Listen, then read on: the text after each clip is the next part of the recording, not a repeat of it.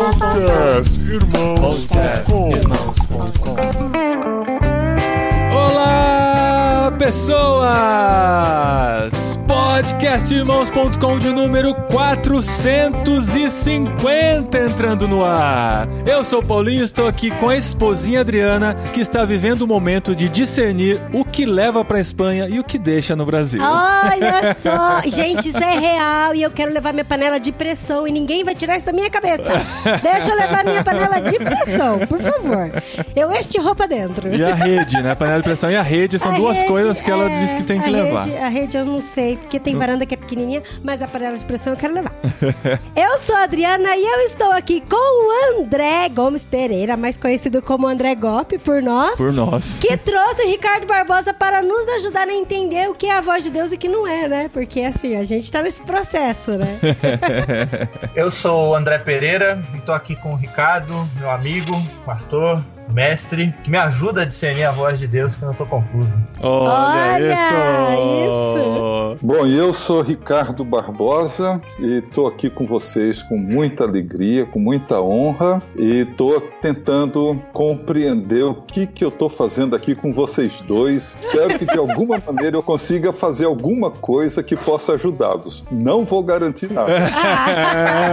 Esse é um programa Muito bom. muito especial. Os números redondos de 50 em 50 a gente faz ser especial Sim. porque é, uma- é um marco, né, do Porque nosso assim, podcast. quem diria, né, que a gente ia chegar a 450? 450 quem diria? episódios. Tantos anos atrás, né? E esse aqui é especial por dois motivos, né? Um que a gente tem o Ricardo Barbosa pra conversar com a gente e outro que a gente tem uma consulta gratuita com ele, né? Pra poder fazer aqui. Nossa, vai jogar aqui as coisas. né? É, vamos abrir o coração e tentar entender como ouvir melhor a voz de Deus no nosso dia a dia. E é esse o nosso programa especial do podcast Irmãos.com.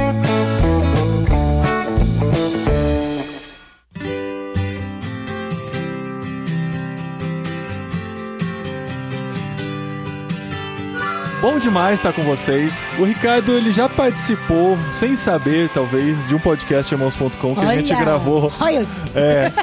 Era um pod- Ele era Cepal também, né? Era podcast Cepal e Irmãos.com. É que a gente gravou no Encontro Cepal, se não me engano, em 2019, sobre nova geração. Tava lá o Ziel Machado, Pedro Dulce, o Rodrigo, Rodrigo Gomes, eu e o Ricardo estava simplesmente sentado assistindo o nosso bate-papo e no final ele teve uma participação também. Mas agora, finalmente, temos Ricardo Barbosa aqui com a gente e o André Gomes, que já participou de outros episódios com a gente, anda bem junto com o Ricardo, trabalha junto e vai ajudar a gente aqui nesse bate-papo sobre compreender, sobre entender e discernir a voz de Deus no nosso dia a dia. Nós, cristãos, né, nós que cremos em Deus, nós cremos que Deus existe, nós já partimos desse ponto, entendemos a Bíblia como a maneira com que ele fala com a gente, né? E é por isso que nós sabemos que uma maneira de entender a voz de Deus é através da sua palavra, onde ele já deixou revelado, aí que já entra uma polêmica, né? Ele já deixou revelado tudo que nós precisávamos saber, ou nós estamos tendo a- essa revelação progressiva. A própria palavra de Deus diz que a natureza revela a sua glória, né? E nós vemos nas bem-aventuranças que quando nós somos pacificadores, nós somos chamados de filhos de Deus. Então eu entendo que Se a partir das nossas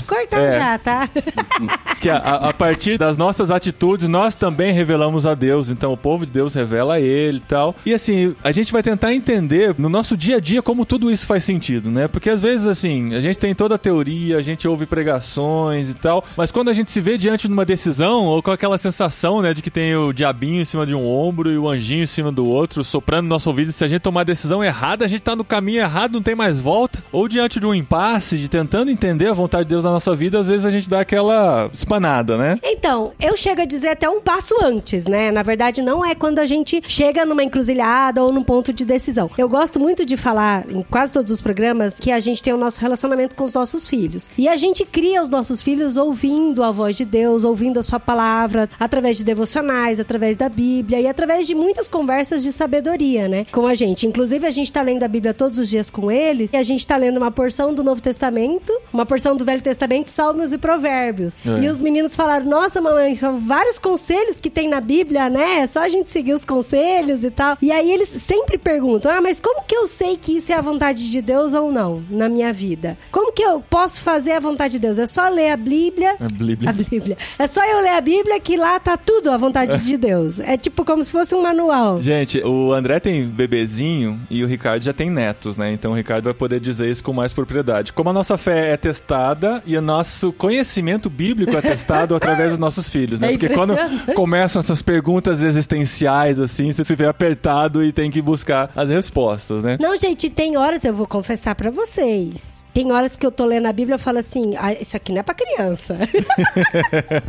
Censurado, né? Esse nosso relacionamento com eles faz a gente pensar mais nessas questões que a gente vem até discutir aqui, né? Mas assim, vamos começar. A gente deu esse, essa viajada geral aqui na introdução do tema, mas vamos entender por que, que esse tema está relacionado com a nossa história, né? Como que cada um de nós está relacionado no dia a dia buscar essa vontade de Deus e tentar entender e discernir e como que isso às vezes vira até um fardo, né? Pode virar um fardo de que é agora, que decisão eu vou tomar se Deus ainda não me respondeu, o que, que eu vou fazer agora e tal, né? Como que isso tá relacionado com o nosso dia a dia? Acho que todo mundo que tá ouvindo já passou por esse momento, assim. E agora? É a agronomia, administração ou direito, né? Sim. E agora? É com a loira, com a morena ou com a japonesa, né? E agora? Casa ou Mas olha, se a É. pessoa tem tudo de opção, ela tá bem, né?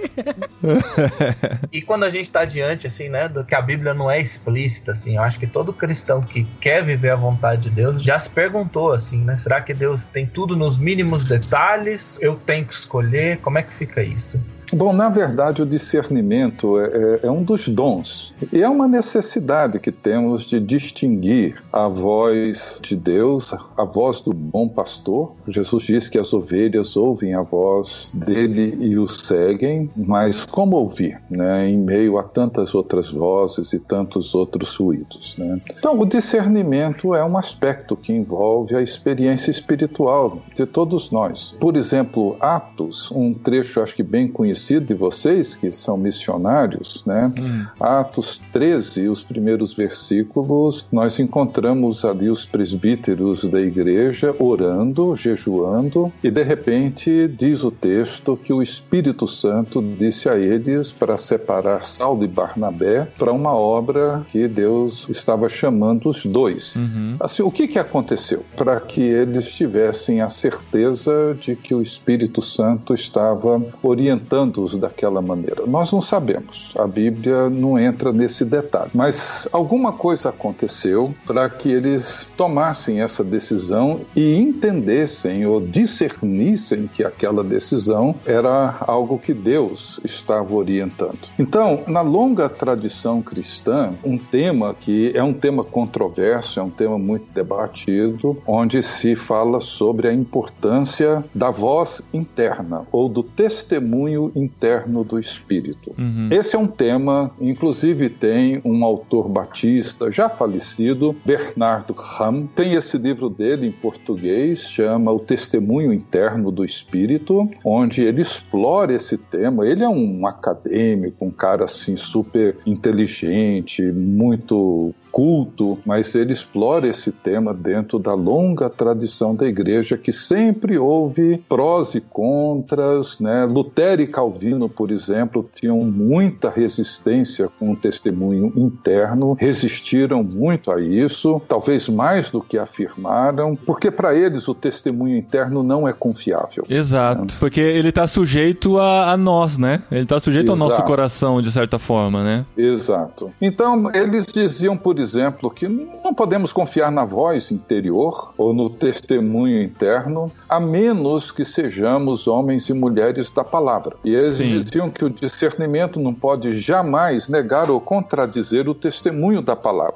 Sim. E o segundo aspecto para eles importantíssimo era a necessidade da submissão comunitária. Então, para eles, esses dois elementos, a comunhão dos santos e a autoridade bíblica, eram fundamentais né, para que o povo de Deus pudesse reconhecer a voz de Deus. E ouvir a voz de Deus é ouvir a voz das Escrituras e ouvir a voz que inclui a comunhão dos santos. Mas nós sabemos que há muito mais do que isso envolvido nessa busca por discernir a voz de Deus. Né? Então, mas isso acaba sendo, não é um item de exclusão. Isso é, acaba sendo uma complementação. Eu não acho que está excluindo sobre a voz interna, sobre o testemunho interno. Eu acho que tem que estar tá de acordo com esses dois uhum. itens citados aqui. Porque assim, eu vou citar uma pessoa que não é o Bernard Rank, mas também não é Lutero nem Calvino, mas ah. eu vou citar minha mãe, ah, por exemplo.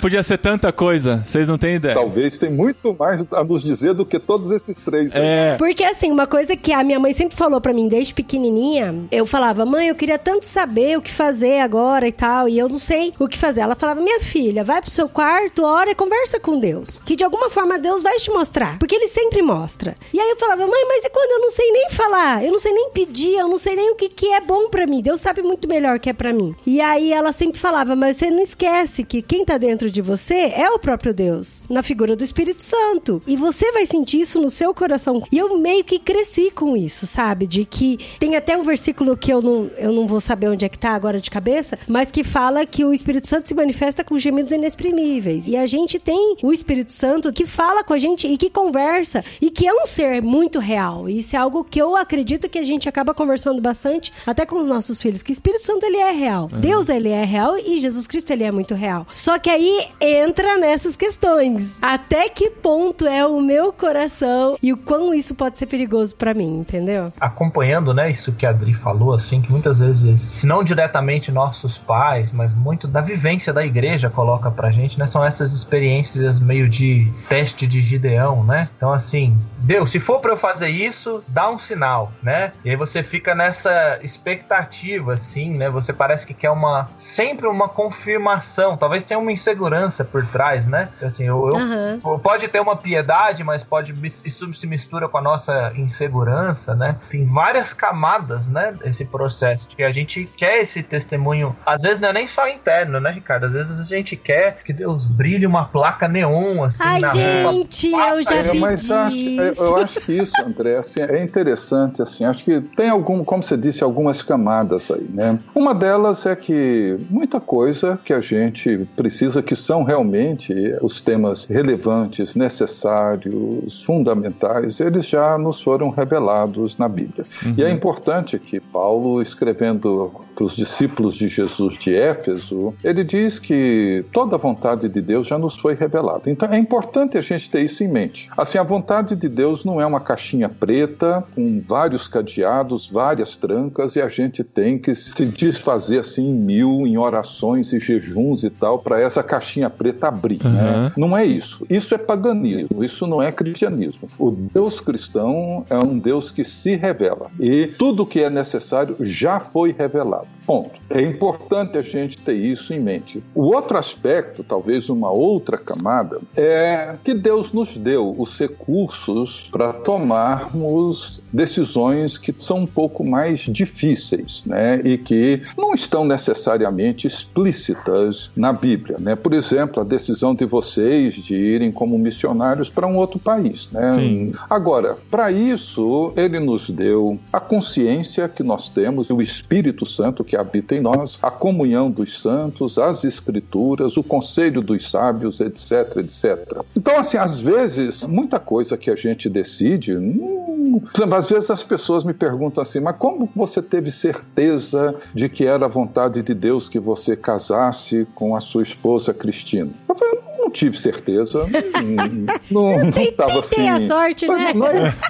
É, falei, falei, assim, é, é, uma questão assim que Deus nos dá os meios. Eu a conheci, ela conheceu, nós nos tornamos amigos, bons amigos, e dessa amizade nasce um namoro. Descobrimos vários pontos de convergência, respeito, admiração mútua, desejo de construir uma coisa juntos, disposição de cuidar um do outro, amar um ao outro. E quando isso estava maduro o suficiente, nós então decidimos casar. E no momento em que eu dei o meu sim para ela e ela deu o seu sim para mim diante de Deus, pronto, ali tornou-se a vontade de Deus que nós permanecêssemos casados pelo resto da vida. Ponto final. Então, uhum. assim, não houve, como o André disse, não houve nenhuma luz neon, não houve nenhuma voz assim é. que aparece. Não, não teve nada disso. Às vezes, até algumas pessoas ficam chocadas porque perguntam para mim como é que eu tinha certeza que era vontade de Deus que eu me tornasse um pastor. Eu não, não tive. Não tive nenhuma revelação especial para isso. Eu me envolvi com as coisas da igreja, com o trabalho, comecei com mocidade para Cristo, sempre na igreja, e aquilo cresceu dentro de mim, o desejo uhum. de seguir fazendo aquilo, e de repente eu percebi que uma forma de eu me tornar uma pessoa útil e fazer alguma coisa boa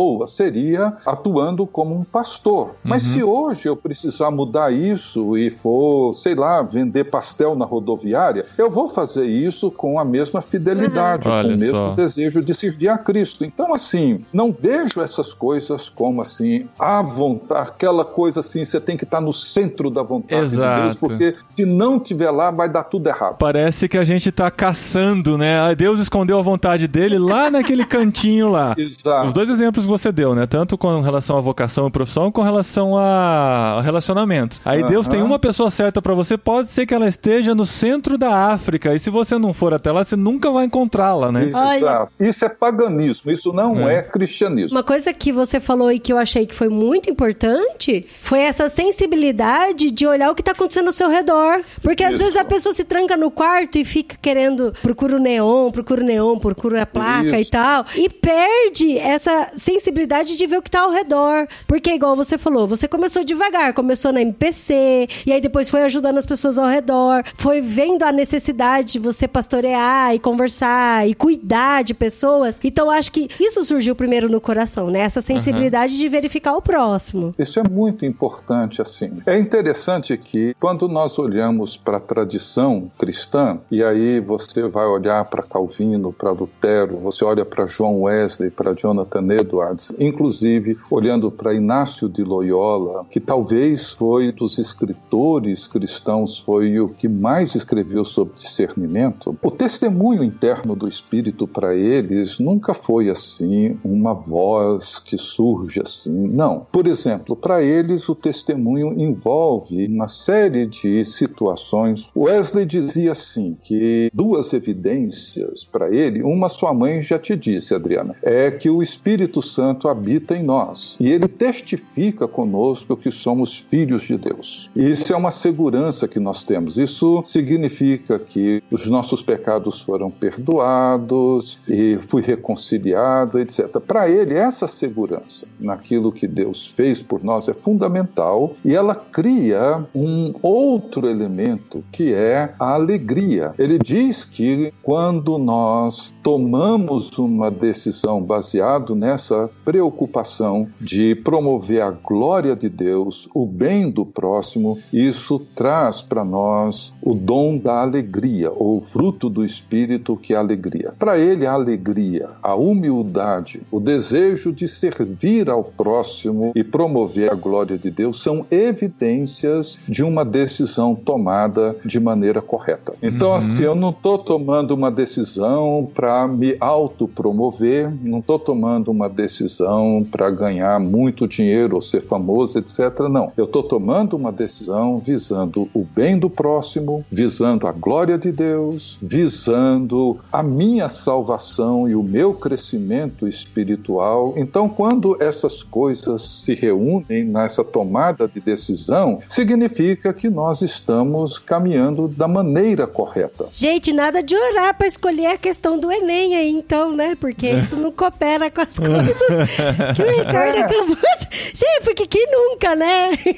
Às vezes, Adriana, já aconteceu, assim, por exemplo, de jovens me procurarem, assim como pastor, precisam discernir que curso vão fazer na universidade. Assim, eu procuro descomplicar ao máximo. Eu digo assim: olha, veja onde a sociedade precisa mais de você. E se prepare, então, para fazer aquilo onde você vai ser mais útil. Ou uhum. seja, ser um bom professor é a melhor maneira de você contribuir com a sociedade, com a criação de Deus. Seja um bom professor, um bom enfermeiro, um bom médico, um bom engenheiro, um bom advogado, jurista, seja o que for. Mas escolha aquilo que você vai melhor servir à sociedade. Porque o conflito que muitos vivem hoje é que a pressão cultural que a gente recebe hoje faz com que a gente ache que uma vocação correta, uma decisão correta é aquilo que vai me realizar. Isso. Não é esse o princípio. Uhum. O princípio da sabedoria da igreja é o princípio da promoção do bem comum, não da autorrealização. Sim. Isso é contra natural. A gente às vezes fica esperando, né, Deus aparecer na nossa frente e apontar o caminho, né? E na Bíblia a gente vê acontecendo isso várias vezes. Deus aparece para Adão e dá um mandato cultural para ele. Deus aparece para Abraão, fala para ele ir para longe. Deus aparece para Moisés, fala para libertar o povo. Essas histórias são incríveis e tal, e a gente fica esperando isso acontecer na nossa vida, mas eu gosto muito do exemplo de Neemias. Deus não apareceu para Neemias e falou: "Vai lá e resolve aquele problema". Ele simplesmente viu a necessidade, né? Chegou uma carta com as informações de Jerusalém, ele viu a necessidade, se colocou dentro dessa necessidade e foi, né? Deus não precisou aparecer para ele, ele só estava sensível para aquilo, né? Eu conheço assim poucas pessoas, na verdade pouquíssimas pessoas que tiveram experiências assim até de certa forma místicas, onde de uma maneira muito clara, muito objetiva, entenderam que era a vontade de Deus que fizessem isso ou aquilo. Mas isso é exceção, isso não é a regra. Mesmo porque nós acabamos criando um certo elitismo nessa necessidade de um sinal mais evidente, como você mencionou aí de Abraão, Moisés, etc., onde pessoas que vão servir a Deus como missionários, etc., tem isso, mas o cara que vai trabalhar no banco, o cara que vai trabalhar no serviço público, etc., você nunca vai encontrar isso, você não vai vai encontrar um servidor público, você não vai encontrar um operário de fábrica dizendo Deus me chamou para isso daqui. Você vai encontrar missionários, pastores dizendo Deus me chamou para isso daqui, mas sendo 99% das pessoas cristãs, etc., são, digamos, desvocacionados, né? Uhum. Vocacionados ou chamados para alguma coisa é 0,001%. Então nós criamos uma situação bastante desequilibrada e elitista, onde apenas um grupo minoritário preocupa com essas coisas, a grande maioria não preocupa. Isso inverte a lógica do caminho de Deus.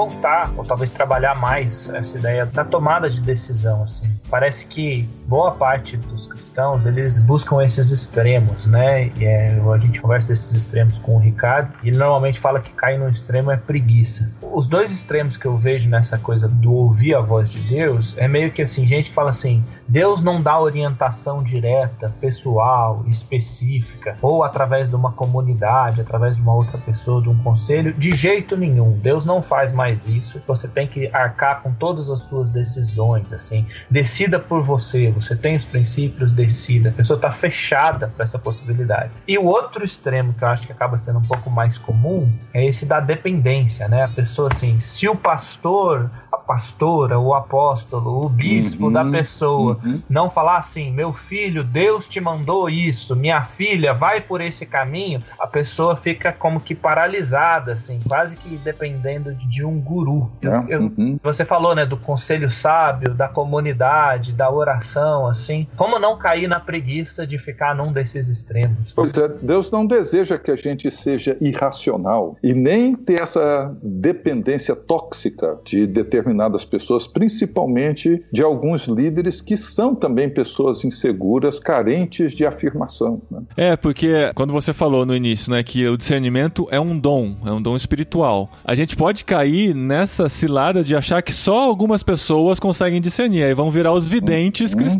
né? A pessoa para quem a gente vai para consultar o que fazer Uhum. e como tá a nossa vida. E aí que a gente tem que tomar cuidado, né? Mas eu acho que um aspecto importante para mim, além das tomadas de decisão, que na verdade Deus nos deu os meios para tomar e a gente precisa amadurecer e tomar essas decisões. E mais, se errarmos, não tem problema. Se vocês vão como missionários para um determinado lugar, chega lá e descobre que não está dando certo, Aham. volta. Aham. Aham. Sim. Isso não é o fim do mundo e não significa que vocês desobedeceram, ouviram uma voz errada, deram com os burros na água e aí estão voltando atrás. Não, nós erramos, isso é natural e nós não vamos acertar sempre. Agora, um aspecto disso que também deve chamar a atenção é o discernimento da experiência espiritual. Né? O Jonathan Edwards, que viveu o grande avivamento, dois grandes avivamentos né, no século XVIII, é interessante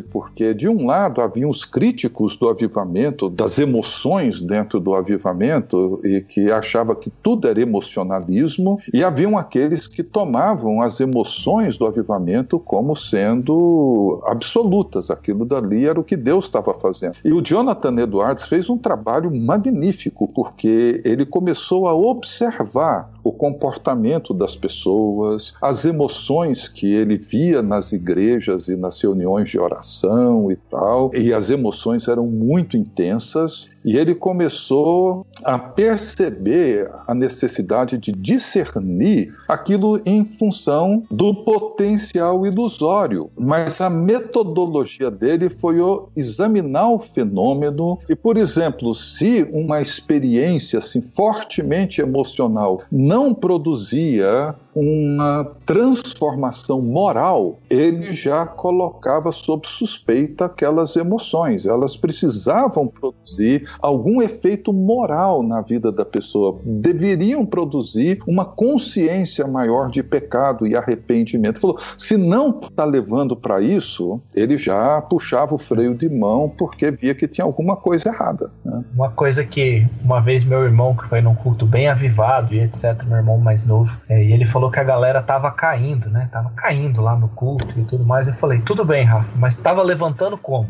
Né? Eu acho que é, essa. Eu, eu- eu concordo que o espírito pode derrubar, pode pôr no chão, não tem problema com isso. Mas, mas levantou como, né? O, o Ricardo falando aí dessa experiência intensa, emocional. E, mas peraí, que fruto moral Sim, que, sim. que isso causou me, me lembrou Ah. essa, É? essa resposta. Assim, porque o É. espírito às vezes vem, né? de um- ou se revela, assim, ou às vezes até dá essas, esses sinais, assim. Mas, bom, quando ele dá, o que, que ele faz com a gente, né? É, vai ter um propósito, né? Porque assim, a gente também não pode ficar com esse medo de, ah, eu tenho condições, eu tenho consciência, eu tenho inteligência, eu tenho a Bíblia, eu tenho o meu parceiro pra me ajudar e tal. E às vezes as pessoas acabam se fechando nisso e não buscando fora, por medo dessa muleta, por medo dessa preguiça também de Fora o quê que deixar outras pessoas. Não, Fora. assim, de, de buscar fora que eu falo assim. Expor a de- vida eh, em Sim, outro círculo, Sim, de. Ah, por que, que eu vou conversar com outras pessoas sobre essa situação, sendo que eu posso decidir aqui dentro do meu círculo? E aí, às vezes, as, as pessoas elas se acham autossuficientes para tomar muitas decisões. Não critico nesse sentido de que eu não acho que as pessoas não tenham essa inteligência para fazer essas decisões, mas eu acho também que a gente tem que buscar no conselho de sábios, né? Na multidão de conselho de sábios também. Mas acho importante, Adriana, assim, grande parte das nossas decisões você toma com o Paulinho. São decisões simples do dia a dia, né? Das coisas que vocês precisam fazer. E de fato, Deus deu a vocês os meios, tanto intelectuais, os meios emocionais, para vocês conversarem. Se de repente vocês divergirem, vocês tomam tempo para amadurecer, conversam mais, oram mais, etc. Algumas decisões vocês vão perceber, nós percebemos que elas são bem mais complexas e daí o conselho e a comunidade. Agora, sempre mantendo como princípio, né, que nós temos a revelação de Deus como base, como fundamento. As nossas decisões, elas precisam sempre promover, por exemplo, no caso de um casal, vocês aqui em casa, o André, procuramos tomar a decisão que afirme, que valorize o relacionamento conjugal, a estrutura familiar, o futuro dos filhos, a formação espiritual. Então, isso envolve as nossas decisões, etc. Agora, existem aspectos que envolvem aquilo que também na tradição, na história da igreja, chamamos da vontade oculta de Deus e a vontade não revelada de Deus, que são situações que nós vivemos. Por exemplo, certos episódios na história história do povo de Deus, do povo de Israel, fazem parte dessa vontade não revelada de Deus, que são acontecimentos, eventos como exílio, como muitas outras coisas que aconteceram, é? onde Deus estava agindo. Ou seja, nós sabemos como as coisas começaram, nós sabemos da nossa conversão, salvação, etc. Sabemos como as coisas vão terminar, mas nós não sabemos como que essa estrada vai nos conduzir, como que esse processo vai nos levar. Nós não sabemos. Por exemplo, nós estamos vivendo em meio a essa pandemia. Essa pandemia certamente tem feito muita gente repensar muitas coisas. Algumas pessoas talvez vão viver situações conflitantes, difíceis, crises emocionais, espirituais, psíquicas, etc. Outras pessoas vão crescer, vão amadurecer, vão criar novas estruturas emocionais e psíquicas para lidar com um cenário como esse, mas isso é parte de um meio, de um caminho que nós desconhecemos e que precisamos diante dele aprender a lidar. Vocês como família, eu André, nós vivemos situações onde às vezes a coisa foge do script, foge do planejado, foge daquilo que a gente gostaria. E nós temos que nesse momento reajustar, reorganizar a nossa vida, mas sempre mantendo princípios. Esses princípios que para mim eles são fundamentais. É o que o Jonathan Edwards, vendo toda aquela confusão que aconteceu no avivamento, coisas bonitas e coisas complicadas, ele trabalhou esses conceitos que para ele revelavam os verdadeiros afetos e os afetos falsos da experiência religiosa. E ele precisou separar uma coisa da outra, embora muitas vezes eles fossem muito parecidos, mas eles precisavam ser testados e discernidos. Uma coisa que me chama a atenção, um versículo que há algum tempo tem me dado alguns parâmetros, assim, quando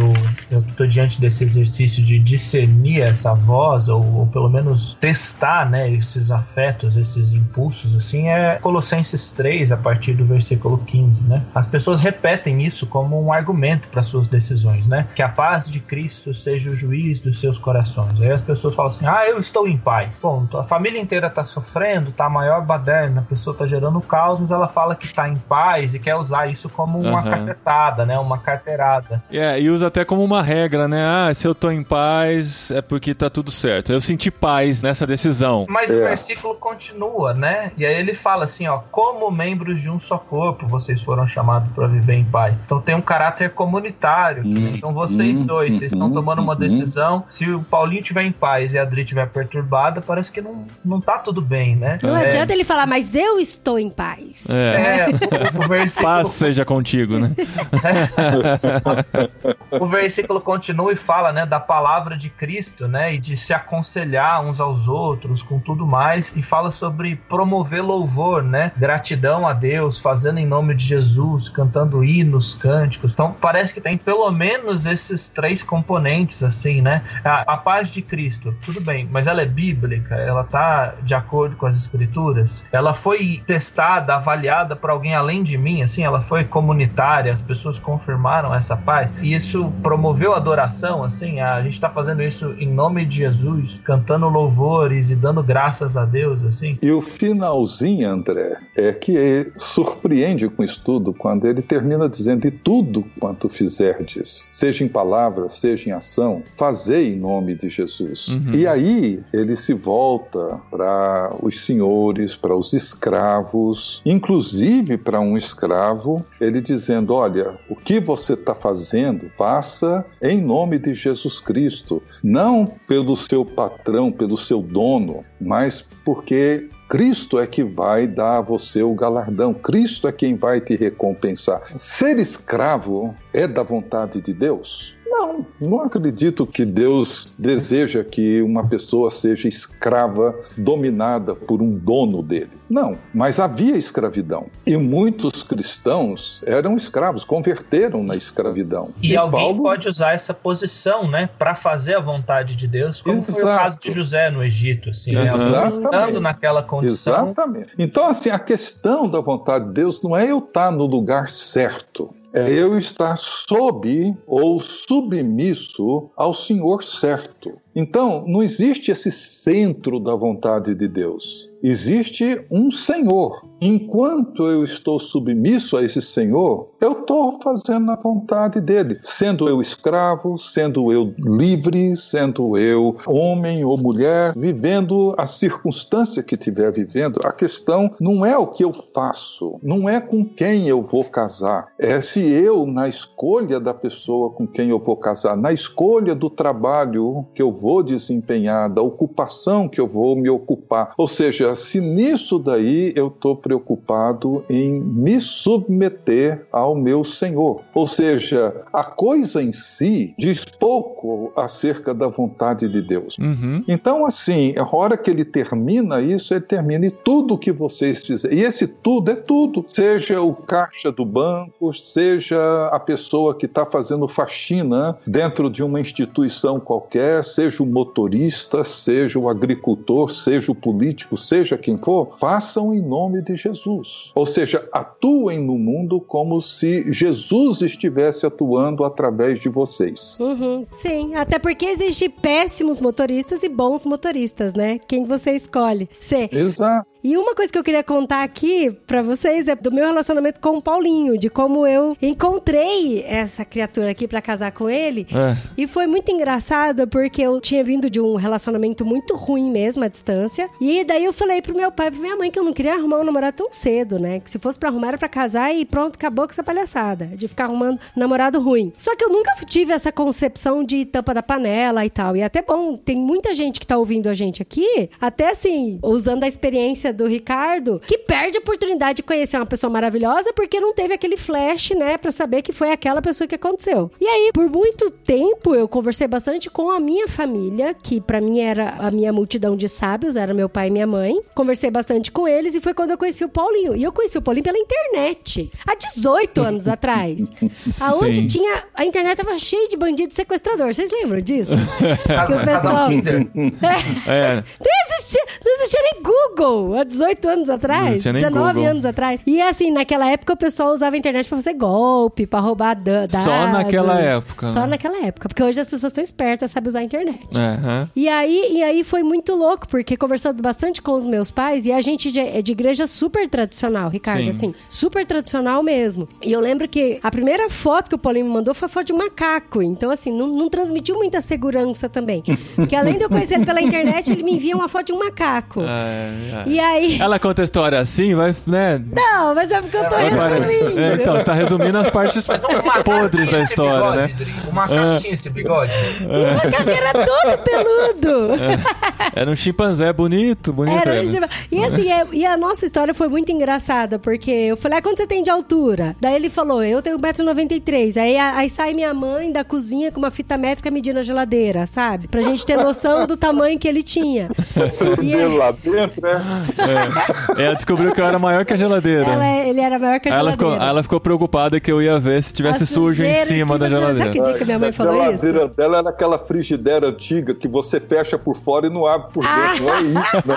Ela queria te congelar. Não, e aí, quando ele me convidou pra conhecê-lo, em Piracicaba, eu morava em Campo Grande, no Mato Grosso do Sul, é muito longe. Mil quilômetros de distância. E meu pai falou: Filha, eu tô em paz, vai conhecer o rapaz. Eu compro a passagem pra você. Minha mãe falou: Filha, eu tô em paz, vai conhecer e casa logo de uma vez. Eu falei: Nossa, mãe, credo. Achei que a senhora gostasse de ficar, né, comigo. E aí, nesse meio tempo, eu falei: Deus, me perdoa. Eu assumi a minha falta de fé e a minha incredulidade. Eu falei: Seu Mas é medo, um- né? e meu medo, né? Eu falei, mas assim, é um passo muito grande que eu quero tomar na minha vida, porque eu não quero conhecer um rapaz, namorar com ele À e depois não distância. casar. Eu não quero sofrer essa frustração mais, porque o primeiro namoro, o primeiro namoro foi muito ruim. Falei, me perdoa a incredulidade, mas por favor, mostre pra mim se é pra eu ir pra Piracicaba. Porque eu vou pegar um ônibus pra conhecer um cara que eu nunca vi na minha vida, pra ficar na casa dele, que eu não sei nem que tipo de gente é. E assim, eu sei que trouxe paz na vida do meu pai, da minha mãe, mas eu ainda não tava em paz. E nesse meio tempo eu tava orando dentro do carro com o semáforo fechado. A hora que o semáforo abriu, o carro de trás buzinou, porque eu tava parada. Daí eu acelerei com tudo. A hora que eu acelerei com tudo, um carro que tava estacionado abriu, ele achou que eu tava parado pra ele sair, né? Que ele tava dando seta. Aí o carro saiu e aí eu meio que dei uma batidinha nele assim, né? A hora que eu parei, lá no Mato Grosso do Sul, era um carro com placa de Piracicaba. Daí eu falei, tá bom, Deus, então eu vou pra Piracicaba. Eu entendi. E É. aquilo me trouxe uma paz muito grande. Quando eu conheci o Paulo, eu falei, vou casar com esse homem. Tive certeza. Inclusive, assim, no ônibus, foram 17 horas de ônibus, eu fui tipo Forrest Gump, sabe? Todo mundo que sentava do meu lado, eu contava a história pra ele, que eu ia conhecer o homem da minha vida, que eu ia casar com ele e tal. Então, assim, pra mim, foi muito claro a voz de Deus falando, minha filha, o que mais você quer que eu faça pra você conhecer esse Ah, rapaz? e nessa época, assim, do meu lado também aconteceram muitas coisas nesse sentido. Tipo, a gente tinha parabólica em casa, né? Aí o dia que eu tava orando, eles estavam fazendo um rodízio dos programas regionais que passavam na Globo à noite. E aí naquele dia passou o Jornal Regional do Mato Grosso do Sul. Eu falei, olha só, Deus tá respondendo, é pra namorar com a menina do Mato Grosso do Sul e tal. Só que assim, por outro lado, quando a gente conta essa história, a gente corre o risco de colocar nas pessoas essa dependência de achar esses sinais. E isso é um perigo grande, porque se a pessoa não vê esses sinais, ela não vai pra frente. E outro risco também é da gente ficar vendo sinal em tudo, né? Ah, isso é verdade. Igual quando a gente olha pras nuvens e vê os desenhos e tal. Quando a gente começou a orar pela Espanha, a gente até começou a brincar com isso, né? Porque aí tinha passava na TV uma notícia sobre a Espanha, você falava: "Olha aí Deus respondendo". Olha Deus respondendo, falando da Espanha. A coisa mais difícil do mundo é falar da Espanha, né? Eu acho que um grande risco aí, assim, é claro que os sinais a gente precisa saber interpretá-los e discerni-los também, mas a gente precisa ficar muito atento para a possibilidade dos sinais serem, às vezes, muito evidentes e não serem divinos. Uhum. né? Muito pelo contrário. Por isso que na longa tradição cristã, as evidências da vontade de Deus não são os sinais visíveis. As evidências são as respostas interiores que nós damos né, para Deus, que envolve submissão, envolve humildade, envolve alegria, envolve serviço, envolve todas essas coisas. Por quê? Porque, por exemplo, essa história de vocês é fantástica, é fascinante, né? é uma história assim, digna de escrever, de compartilhar. Mas a gente conhece muitas histórias, e eu conheço histórias de pessoas que viram evidências dessa forma e tomaram decisões assim muito imaturas. Por quê? Porque aí o problema, que é o que o André já falou, vem da imaturidade, da preguiça intelectual, da preguiça moral e da preguiça espiritual que muita gente nutre. Analisou um aspecto só, né? Ou não envolvendo a mente, a vontade, os desejos e procurando usar os recursos que nós temos para discernir a voz de Deus. Deus. Então, por exemplo, voltando até um pouco no que o André mencionou de Colossenses, né? Por exemplo, fazer em nome de Jesus, muita gente usa como um clichê. Em nome de Jesus. Eu até É um brinquei com uma talismã, amiga, né? Um nossa, pó mágico. assim. É, Sim. sim. nome É. de celebrar- Abracadabra, né? Em nome de Jesus, eu já ouvi falar. É, eu fui celebrar um casamento na semana passada, na sexta-feira, e o casal então recomendou que todos convidados, foram poucas pessoas, e eu, inclusive, fizéssemos o teste do Covid para entrar no casamento com teste negativado e ter o menor risco possível, né? Uhum. E tudo bem, eu fiz e ia fazer, né? Mas eu disse para ela, tá, tudo bem, eu preciso estar com isso pronto na véspera, vou fazer o teste na quarta, na quinta fica pronto e na sexta-feira é o casamento. Mas e se der positivo? Aí ela virou para mim e disse assim, em nome de Jesus não vai dar. Falei, se em nome de Jesus não vai dar, eu não vou fazer. Aí, não, mas você precisa... Então você decide o que que nós vamos fazer, porque se em nome de Jesus não é para acontecer nada, é para dar negativo, eu não preciso fazer. Ou você confia nisso ou não confia. Bom, a conversa terminou por aí. Mas o que eu quero dizer é que quando Paulo fala em nome de Jesus, não é um clichê, não é um Olha talismã. fantástico isso. Em Não é um nome de Jesus, exa- é para eu agir como se Jesus estivesse agindo naquela circunstância. É agir no nome dele. Gente do céu, a gente vai ter que mudar muita coisa na vida. É, É como um diplomata hoje, um diplomata brasileiro, quando ele está num outro país, ele representa o Brasil nesse país, os interesses do governo brasileiro, do Estado brasileiro. Então, ele não está ali emitindo a sua opinião, dizendo o que pensa ou o que gosta, ele está ali para representar uma outra instituição que não ele próprio. É a mesma coisa. Nós somos embaixadores. Embaixador não tem uma vontade própria nesse sentido. Ele representa um outro governo, um outro reino, que é o caso do reino de Deus. Então, isso é importante. Então, não é usar esse clichê para fazer com que as coisas deem certo. É para fazer com que esse namoro ou essa intenção de casamento seja feito de forma a agir como se estivéssemos ali sendo o próprio Jesus construindo aquele relacionamento. E a outra coisa, por exemplo, a gente falando de casamento, né? Eu li um tempo atrás três artigos escritos pelo Canites, Stefan Canites, que escreveu para Veja durante muito tempo.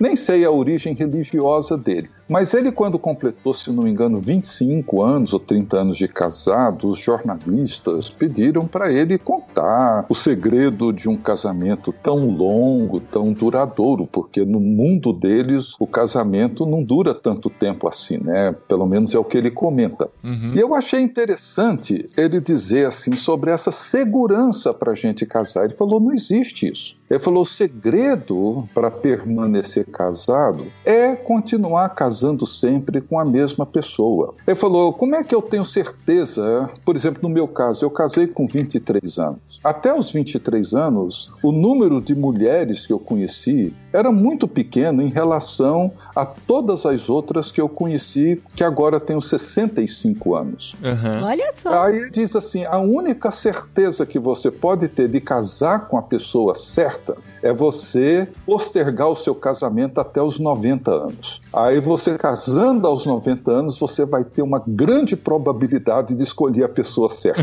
Mas daí ninguém quer casar com um velho de 90, né? Então, assim, nós não escolhemos a pessoa certa. O casamento dá certo porque nós agimos dentro do casamento da maneira certa. Sim. Uma vez uma amiga minha me procurou porque teve uma revelação profética de que uma determinada pessoa era a pessoa com quem ela deveria casar. Eu ouvi, eu não costumo assim ser cético em relação a essas experiências, eu respeito muito, mas eu tive que dizer para ela, falei, olha, isso daí não é garantia alguma de que vai dar certo. A única garantia de dar certo é você e o seu namorado serem as pessoas certas e agirem da maneira certa dentro do relacionamento de vocês. Uhum. Mas esse é um ponto, né, Ricardo, que retoma aquilo da preguiça, assim. Muitas uhum. vezes a gente quer ouvir esse sim, ver esse sinal, ver a esponja molhada ali no chão seco, né, o sinal de Gideão,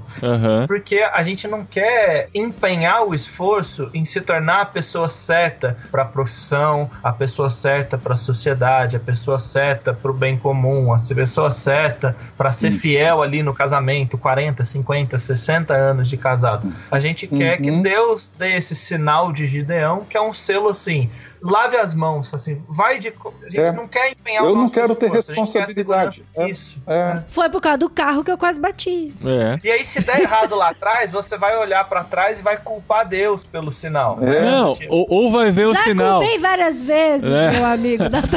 ou vai... não, ou vai reinterpretar o sinal, dizendo assim, é. ó, Deus estava mostrando que eu estava batendo no carro, então era uma coisa ruim, entendeu? Nele.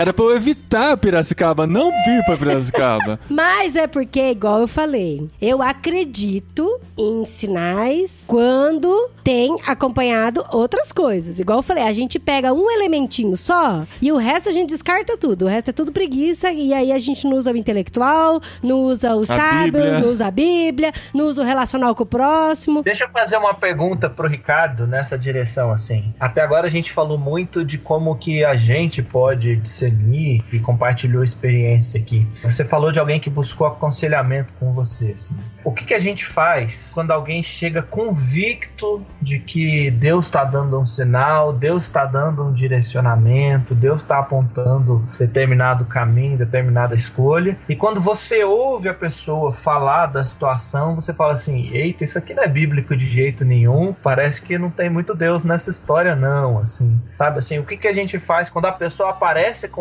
uma prova de Gideão, assim, entre aspas, e você fala assim, mas isso não parece que não combina com o caráter mas de Deus. Eu, eu acho que essas pessoas, André, podemos dividi-las em pelo menos dois grupos, talvez tenha até mais do que dois, mas dois acho que representam assim os dois polos. Daquela pessoa que te procura porque ela traz consigo sinais de humildade, de submissão, ela tem interesse em ouvir o conselho, ela tem interesse em buscar discernir o que está acontecendo, essa pessoa você consegue ajudá-la a discernir melhor, porque ela tem essa abertura para ouvir e ela é capaz até de ser cautelosa né, com essas evidências, com esses sinais, etc. Agora, tem aquela pessoa que te procura, mas ela não quer te ouvir, ela quer apenas que você, de alguma maneira, homologue, referende aquilo que ela está dizendo, meio que assim você vai lá e dá uma bênção dizendo não é isso mesmo, vá em frente e tal. Então eu acho que são duas situações assim bem diferentes, sabe? Para aquela que deseja ouvir e busca o conselho, é claro que você encontra meios para ajudá-la, abrindo as escrituras, trazendo todo o conselho da sabedoria cristã, bíblica, histórica e pode ajudá-la, né? Ajudá-la a discernir suas emoções, ajudá-la a discernir seus pensamentos, discernir inclusive essas evidências, esses sinais. A outra, a possibilidade de ajudar é bastante limitada, porque ela já te procura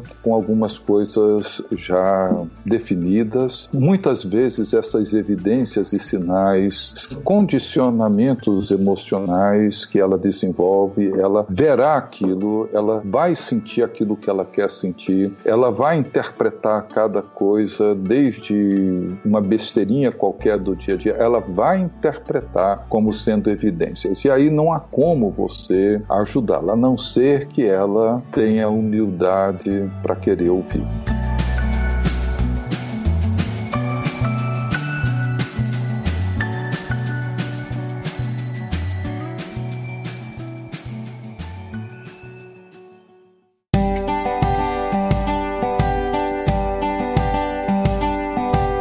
Muito bom, gente quero abusar mais do Ricardo. Eu acho Eu que. tenho um monte de perguntas É, ainda. a gente tem um monte de perguntas, tem um monte de história pra contar também. É, a gente tem experimentado muito, né? A gente tá nessa fase de mudança e entendendo que Deus tá nos direcionando. Eu contei das brincadeiras que a gente fez sobre ver Espanha e tudo, mas como o pessoal que nos ouve já sabe, a gente viu várias vezes Deus confirmando através de amigos, através de sinais e através das portas que ele vai abrindo, né? Nessa fase que a gente tá de mudança mesmo, parece que todo dia tem um pequeno ou um grande milagre acontecendo. E é fantástico, porque quando a gente busca de fato a vontade de Deus e busca a sua palavra e tem esse tempo de comunhão com ele, Deus vai se revelando, né? Isso é, é realmente incrível de, de experimentar. Então, mas na nossa história, em tudo que a gente acabou fazendo, tanto no nosso relacionamento e tal, porque assim, as pessoas perguntam, ah, como que vocês sabiam que era o tempo de casar? Como que vocês sabiam que era o tempo de ter filho? Ah, como que vocês sabem que é pra Espanha que é pra vocês irem? Então, eu acho que tem muito a ver com a sensibilidade da gente entender o que, que tá acontecendo ao nosso redor, né? Sim. Não ficar buscando coisas assim inacreditáveis o tempo todo. É, de novo, voltando pro assunto da sensibilidade ao redor, do que tá acontecendo, do que a gente ouve e tal. Eu costumo dizer que a gente se preocupa muito em buscar a vontade de Deus onde a gente não precisaria buscar e não se preocupa em buscá-la onde deveríamos buscar. Ou seja, nos preocupamos muito pouco com a vontade já revelada de Deus Sim, e nos verdade. preocupamos demasiadamente com aquilo que Deus não revelou. Aham. E essa inversão é uma inversão perigosíssima, ou seja, existem muitas coisas que Deus já revelou. Ele revelou que nós somos chamados para sermos seus discípulos, vivermos em santidade, servir uns aos outros. Ele nos chamou para andar em justiça e retidão, para viver em comunidade, para viver em liberdade. Ou seja, há uma infinidade de coisas que já foram reveladas e nós já sabemos e nos preocupamos muito pouco com elas. E nos preocupamos com quem casar, onde trabalhar, o que, que eu vou fazer amanhã, o que, que eu como, etc, etc, que não é para preocupar. Então, assim, tem um livro que eu recomendaria, chama a primeira versão dele em inglês e que saiu inclusive em português, agora eles mudaram o título, era Compreendendo a Vontade de Deus. O título do livro. Subtítulo: Um conceito pagão. Olha. Uau! Eu gostei muito do livro. É um livro escrito por um professor meu lá do Regent, Dr. Bruce Waltke. Hoje ele está já com talvez com seus 90 anos, um pouco mais, talvez um dos grandes professores de Velho Testamento, presbiteriano, um homem muito crente, muito bíblico, mas ele explora esse tema da vontade de Deus, mostrando que grande parte da nossa preocupação com isso é pagã, não é evangélica, não é bíblica, é pagã. Essa ideia de que Deus tem tudo ali escondido, como acho que foi o Paulinho que falou, assim, ou seja, a, a mulher com que eu vou casar está lá no centro da África e eu tenho que dar um jeito de encontrá-la, porque se Corre. eu casar com a pessoa errada, vai dar tudo errado. Isso é paganismo. Se eu É casar com a pessoa errada, eu vou frustrar a vontade de Deus. Exato. Olha E vai Se deixar a pobre solteira lá É. no centro da A África. certa vai ficar perdida, né? Então, É. assim, é. claro que vocês, tomando uma decisão tão grande como essa, de irem como missionários para um outro país, é claro que vocês devem se preocupar em caminhar de maneira justa, correta, coerente, buscando conselhos, etc. Agora, por outro lado, se vocês entendem que a melhor maneira agora de vocês servirem a Deus e servirem ao reino de Deus é irem para a Espanha e atuarem ali como missionários na Espanha, evangelizando, fazendo aquilo que vocês querem fazer e contribuir com. Vão para a Espanha e se empenhem para ir. Paulo, as viagens de Paulo, ele ia tomando suas decisões, orando e avançando. E muitas vezes, se os sinais eram contrários, como o lá, o Ágabo, profetizou: olha, você chegando em Jerusalém, você vai ser preso. Falou, tudo bem, né? é isso que eu espero em cada cidade que eu vou. Foi! Ou seja, ele não decidiu não ir para não ser preso. Né? Ah, não tem uma evidência aqui de Deus que não é para eu ir porque eu vou ser preso. Não, falou, eu vou. Ele só não foi para os lugares onde a ida dele tornou-se impraticável, impossível. Mas ele foi. E ele não conseguiu chegar na Espanha, né? Tem um É. amigo meu que brincou comigo antes da pandemia, falou assim: Ah, você vai ser o Paulo que vai conseguir chegar na Espanha, né? Aí de repente Aí- veio a pandemia. Aí veio... Aí, é, aí congelaram nossas passagens. Uma coisa interessante que você citou, Ricardo, você fez o Regent College, né? Você Uhum. esteve lá com J.I. Packer, Eugene Peterson, eh, James Houston. Quem mais que dá pra citar que você Ah, conviveu eu, lá? já falei pro André, eu ainda peguei assim a fase de ouro assim da escola, né? Na verdade, eu dediquei mais meu tempo com o Dr. Houston e aí construímos uma rica amizade que ele hoje está com 98 anos, mas continua bastante ativo, escrevendo, trabalhando. No período que eu estava lá foi o período em que o Dr. Houston chegou na compulsória dele, ele completou 75 anos e tinha que deixar a cadeira dele de teologia espiritual e haviam convidado o Eugene Peterson para substituí-lo. E aí eu tive a oportunidade então de conviver um pouco com o reverendo Caramba. Que, ser aluno dele, frequentamos a mesma igreja e conseguimos assim nutrir algum relacionamento. A esposa dele, a Jen, tornou-se uma pessoa assim, muito carinhosa conosco. Trocamos depois telefonemas, conversamos algumas vezes aqui. Que ele até num dos livros que ele autografou, ele colocou até o nosso encontro no Brasil. Ele viria aqui na década de 90, mas ele nunca gostou de viajar. O reverendo Packer, eu fui do grupo comunitário dele, então tivemos uma convivência assim mais próxima, frequentando a casa dele, com o nosso grupo, participando de um retiro na ilha de Galeano, na casa do Dr. Gordon Fee, que também era um dos grandes professores lá do Regent do Novo Testamento. Tem até um episódio engraçado, né, que meu inglês no comecinho ainda era um inglês assim bem limitado. e aí nós fomos para um retiro, esse retiro lá na casa do professor Gordon Fee, que era vizinho do Packer na ilha, um lugar assim paradisíaco. E aí numa roda assim com todo o grupo, os alunos, etc. Foi quando o livro dele, na dinâmica do espírito, tinha sido traduzido para o português. Eu saí, não tinha sido ainda lançado, mas Olha quando eu já estava lá, tinha sido lançado em português. E aí ele, no meio da roda, perguntou se eu tinha conhecimento da tradução desse livro para o português. E eu disse que não, porque eu saí e não tinha o livro ainda em português, né? E aí ele me perguntou se eu queria um exemplar. E eu entendi uma outra coisa, não sei o que que eu entendi. e ele assim, numa roda, falei assim, não. a pergunta que ele fez, eu achei que a resposta seria não.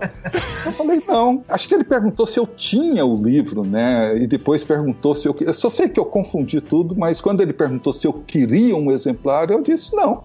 A esposa dele, que era meio. Não sei se ela já faleceu, que era meio escandalosa. ela era o oposto dele, era ria alto. A hora que eu falei isso, ela desandou numa gargalhada que deixou ele tão constrangido, mas tão constrangido. E ela ria, mas ria, e ela dizia assim alto: Foi a primeira pessoa que rejeitou um livro seu e é um aluno. Eu- meu bom. filho me cutucou, falou: Pai, ele tá querendo saber se você quer o livro. Eu falei: Meu Deus do céu, e eu tentei corrigir. Falei: Não, eu quero sim, eu quero, quero, eu não tenho, eu quero. Mas nunca ganhei, não. Poxa, que legal, bom. gente. Não soube discernir a voz ali, né? Não soube. soube, Não isso é soube. Naquela hora foi, foi, foi o inimigo mesmo que, que sussurrou no meu ouvido.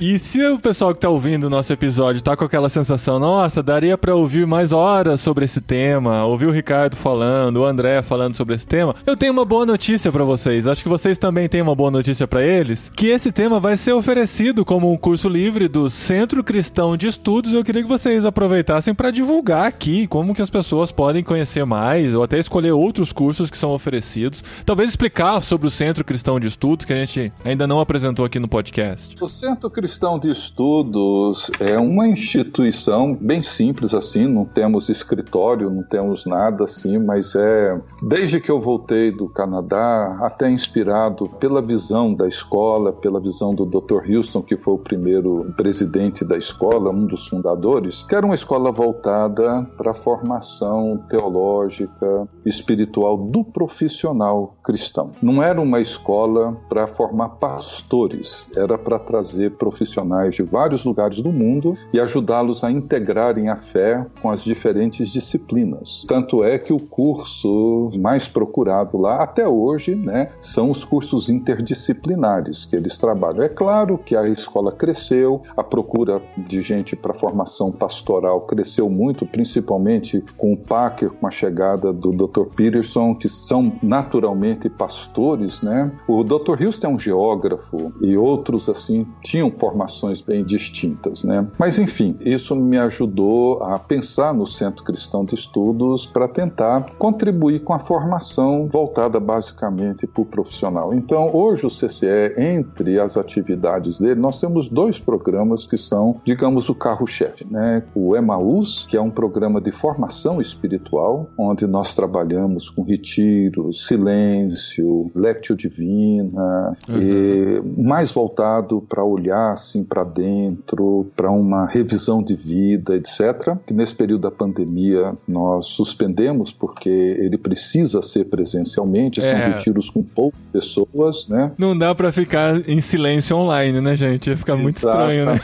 É, é, online ficou difícil. Então, como uma forma, não substituir, mas de atender a demanda de formação espiritual, nós então começamos esses cursos de formação espiritual. Tivemos um no ano passado sobre o sentido do pecado na cultura moderna. Estamos terminando um agora sobre. É o título do livro que eu escrevi, Pensamentos Transformados, Emoções Redimidas. E vamos oferecer agora, em meados de março, esse outro sobre discernimento espiritual, como que as nossas emoções precisam ser trabalhadas compreendidas para aprender a ouvir a voz de Deus. E o outro programa nosso é o Vocatio, uhum. que é um programa de integração da fé com o trabalho e a cultura. E esse é um programa assim que nós temos durante oito meses do ano e agora com a pandemia, presencialmente ele funcionava na sexta noite e no sábado de manhã, geralmente no primeiro fim de semana de cada mês. Agora ele vai funcionar todas as terças à noite, compondo o mesmo volume de horas e que são programas voltados para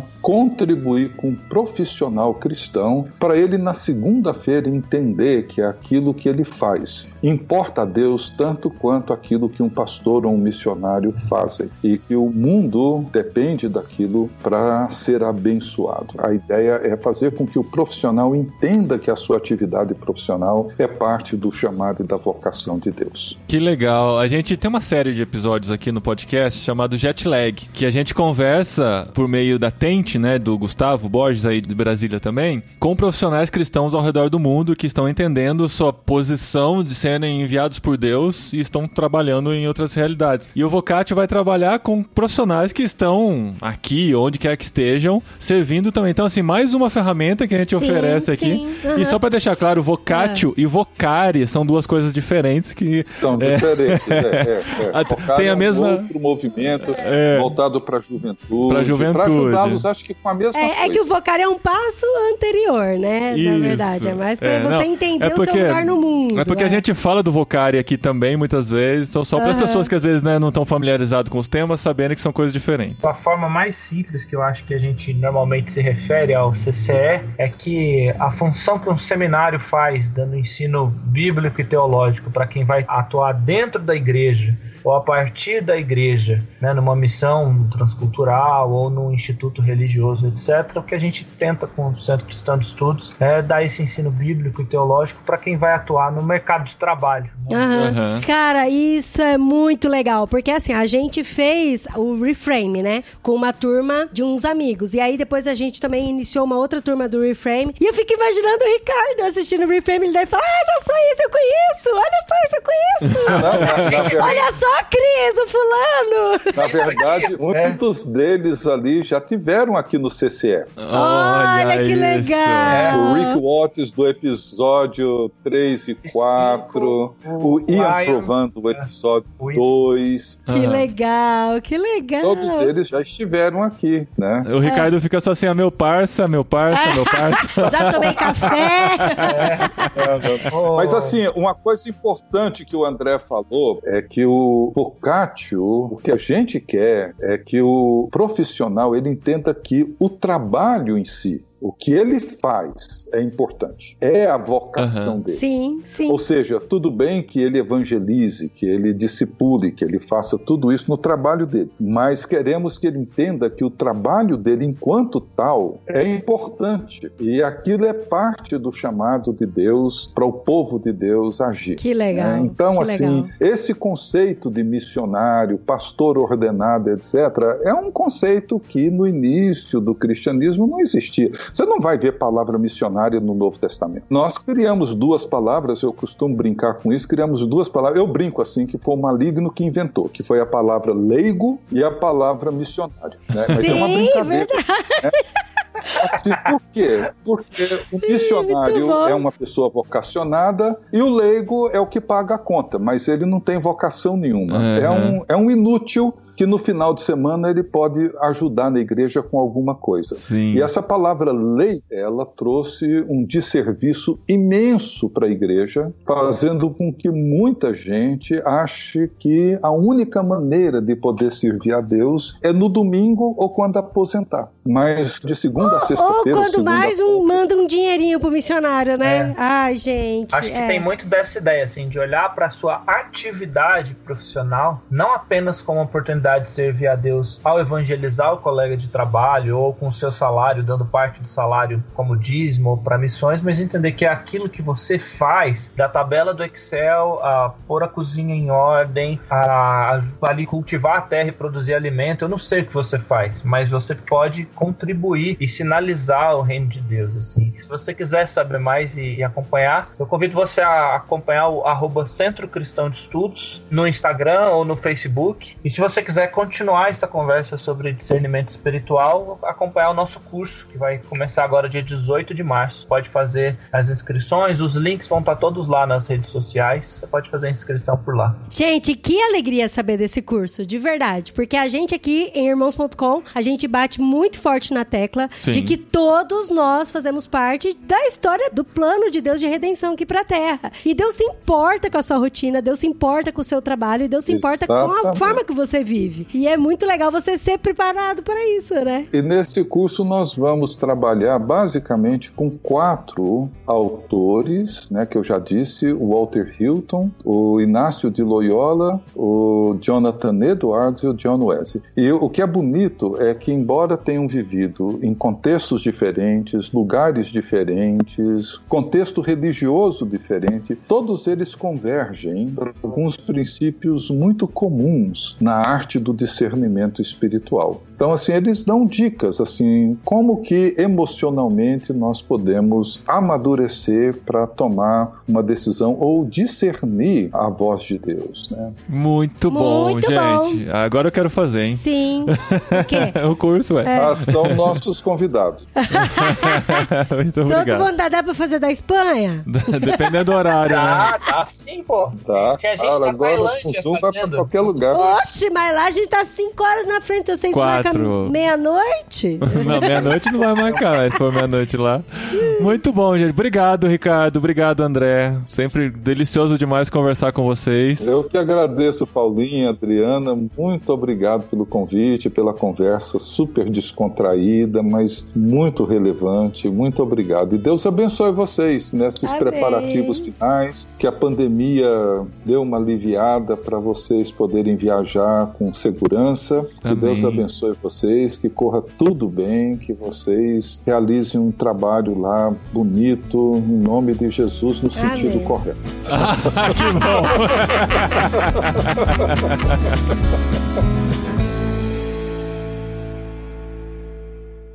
Legal, Recadinho. arroba, irmãos.com. No programa anterior, É, que é isso. Muito obrigado. Recadinhos, esposinha! Recadinhos especiais do programa 450! Aê, sim. Discernindo sempre entre o bem e o mal. Discernindo entre a vida e a morte, discernindo entre. O certo e o errado. É. Discernindo entre o esquerdo e a direita. Não, isso Se- talvez não. não. Discernindo entre eu cuido da minha vida, você cuida da sua. Não, eu sempre vou cuidar da minha e da sua. Ah, tá. Olha que legal, gente. Esses episódios de 50 e 50 geralmente coincidem na época que Irmãos.com completa aniversário e o podcast Sim. completa aniversário. Porque agora, em março, o podcast Irmãos.com completa 15 anos! 15 anos! Eu lembro como se fosse ontem. Meu pai amado, é muito tempo. Gente, 15 anos é uma vida. É. Tem um monte de gente que a gente conhece que não tem nem É, 15 anos. A gente olha começou, só. é isso mesmo, né? A gente começou em 2006, estamos em 2021, 15 Sim, anos. É debu- dúvida, Se fosse uma contas. menina, era debutante, né? Mas o podcast É, é, é menino. assexuado, né? Não, é menino, o podcast. Não, mas somos eu e você. Ah. E por que, que é irmãos.com, né? Se nós somos casados? Enfim, É, fica aí não. essa. Fica aí a dúvida. Na pergunta. dúvida, né? Não fique com dúvida. E o site irmãos.com é de 1998, a gente completa agora essa conta mais difícil, 23 anos. 23, anos, esposa. anos, 23 Você tem noção um anos. negócio desse? 20 é tipo ter um filho de 23 anos, Sim, né? é a um gente filho- poderia ter tido um filho com 23. Sim, poderia. De 23 anos. Porque assim, né? Não. As pessoas que não sabem ainda, né? Domingo passado, anteontem, Foi eu seu- fiz 42 Foi anos. seu aniversário, 42. E sabe o que significa? O quê? Que agora eu sei. É, agora você sabe. Agora eu sei. Sim, a Sim. vida, o universo e tudo Não mais. é Olha exatamente a pergunta, né? Segundo o que a gente leu no livro lá, que faltou a pergunta. A pergunta a gente não vai saber. A segunda terra ainda precisa viver muito tempo. Sim, mas, mas eu a sei gente pode algumas usar a coisas. nossa terra, eu né? sei algumas coisas que É. vocês ainda não sabem, tá, Sim, gente? verdade. E ele poderia ter um filho de 23 anos, ó, por, pelas contas.